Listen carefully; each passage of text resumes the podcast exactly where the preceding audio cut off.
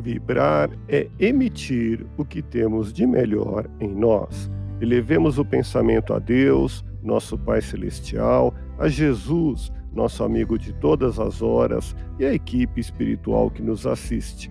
Em tranquila serenidade e confiantes no Divino Amigo, vamos doando o que temos de melhor em nós.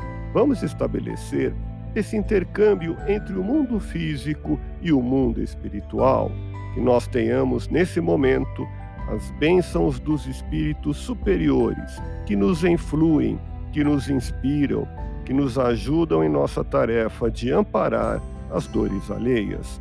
Que possamos, eu e você, pensarmos na construção de um mundo melhor e nessa integração sentir muito bem em estarmos juntos. Não perca a oportunidade de ser útil com quem seja antipático.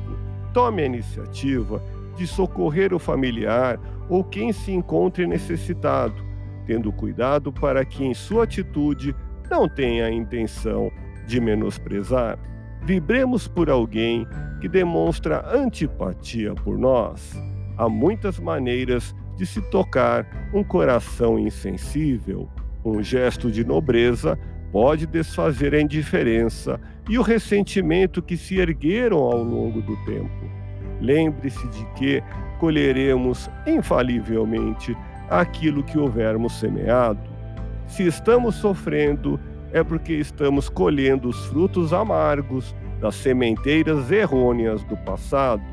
Por outras mãos, faça chegar o auxílio a quem talvez, pelas suas mãos, viesse a recusá-lo se tem verdadeiramente interesse em quitar os débitos do passado, sempre terá recursos para fazê-lo, investindo em sua felicidade de hoje e amanhã na conquista de valores que sejam eternos. Viva o momento presente. Plante apenas sementes de otimismo e amor para colher amanhã os frutos da alegria e felicidade. Deus te abençoe e te faça feliz. Que Jesus seja louvado.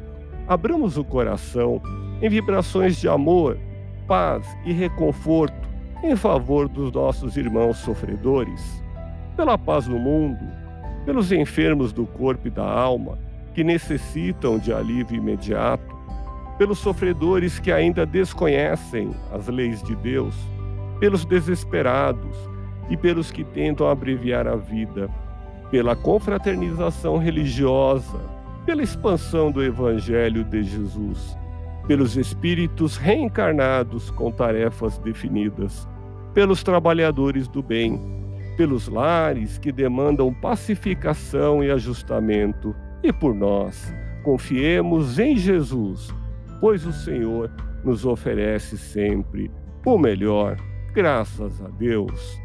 Ouça podcast Espiritismo. Agradeço sua audiência, fique na paz do Cristo e até o próximo episódio.